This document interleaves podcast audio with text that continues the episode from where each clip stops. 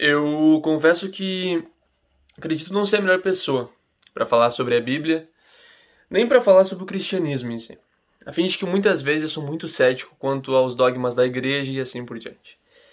Mas mesmo assim eu também sou muito curioso e gosto de estudar, estudar muito, vários livros e assim por diante. E uma manhã me encontrei lendo a Bíblia. Mais especificamente lendo Eclesiastes. Até tem uma propaganda no SBT que diz leia Eclesiastes, aquela voz assim grave.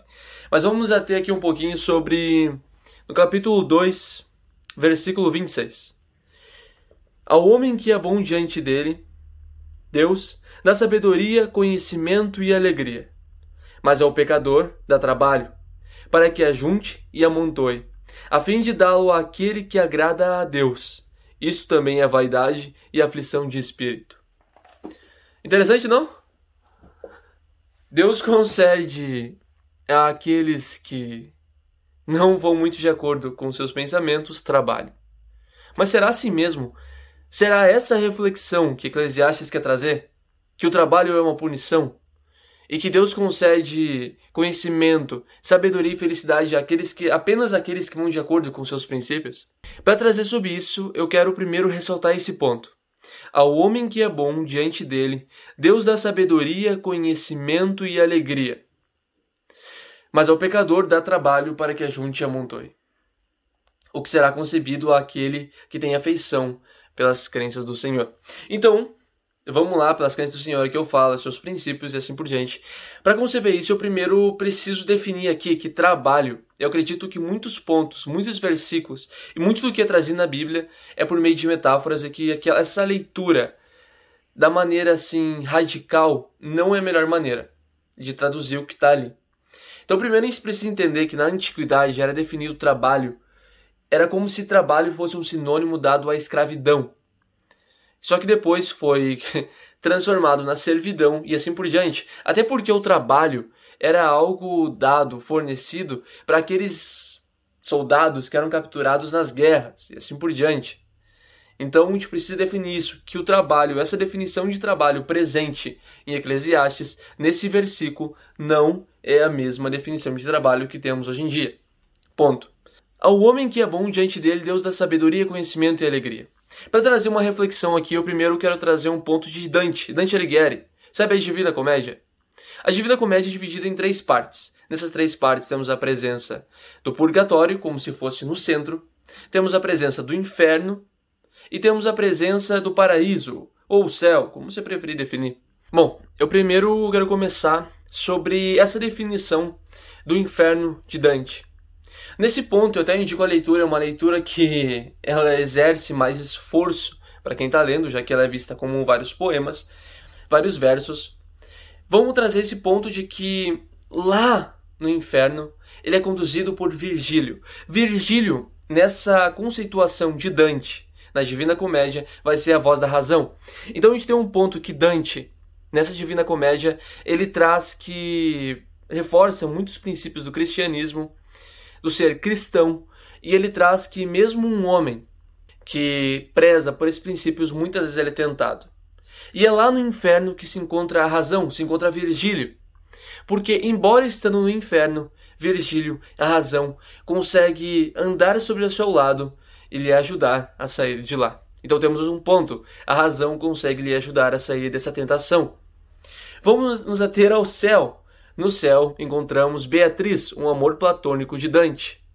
Amor platônico, como bem sabe, vai ter um vídeo que eu vou deixar aqui em cima para trazer essa concepção de Eros e assim por diante, que é aquele amor que você quer, é aquilo, é o desejo, é aquilo que você não tem. Temos esse ponto.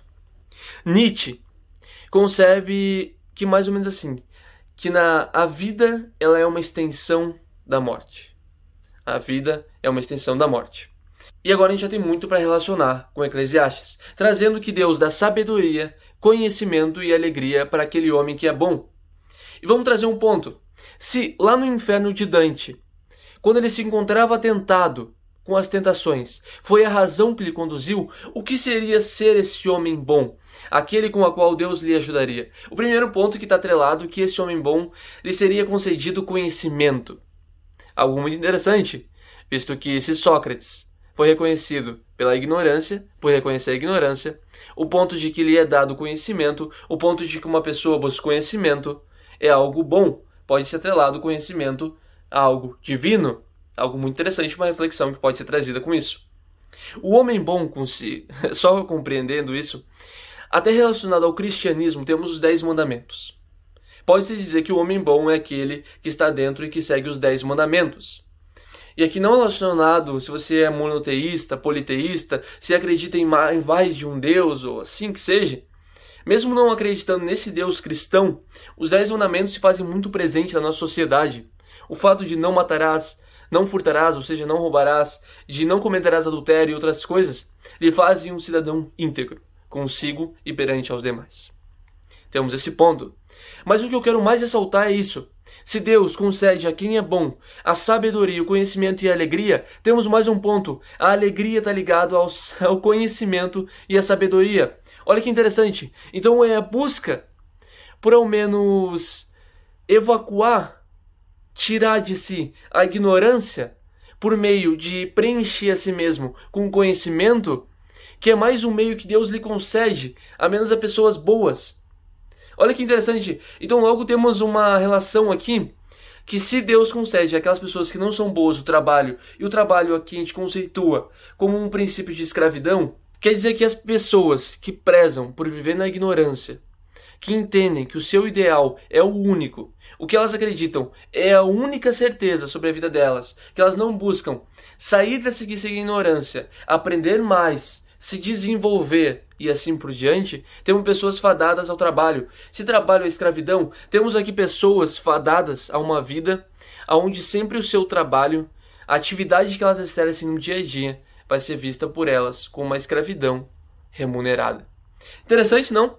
Quer dizer que esse ponto de escravidão que foi estabelecido lá antigamente, na pré-história mesmo, temos muitos pontos interessantes para ressaltar, temos isso mesmo hoje em dia, só que no ponto de que a escravidão virou servidão e temos então essa servidão remunerada. E para muitas pessoas realmente virou um peso ir para o trabalho. Se tornou uma, algo horrível. E a única coisa que as faz estar lá dentro e aguentar essa carga horária de 8 horas, em média 8 horas diárias. Tem uns até que são mais, para ganhar um pouquinho mais fazendo hora extra. Essa carga de 8 horas diárias, 220 horas por mês, e assim por diante, todo santo mês, durante a sua vida, é justamente a remuneração, mas aquilo virou um peso. Na maioria das vezes elas não queriam lá. Mas por que continuam? Porque é pela ignorância. É o fato de acreditar que apenas lá é o único meio, é apenas aquilo que a vida lhe reserva. Eu achei extremamente interessante esse ponto trazido por Eclesiastes, a fim de que o trabalho aqui tem várias definições. Eu já vi pessoas dizendo que elas não trabalham, elas apenas se divertem. Porque o trabalho, quando a pessoa ela busca se empenhar em algo que ela acredita, que para ela, mesmo que seja então algo simples, mas que ela se sente agregando, que ela se sente viva, que ela gosta de a cada dia acordar e pensar como eu quero estar tá lá. Gosto muito que Clóvis de Barros traz que a maioria das pessoas adora um happy hour, que o happy hour virou sexta-feira às 18 horas. O período que elas têm que ir embora do trabalho. Mas como assim? Se você passa cinco dias da sua semana, ou até seis, naquele lugar, Aquele lugar tem que ser bom para você, não o contrário.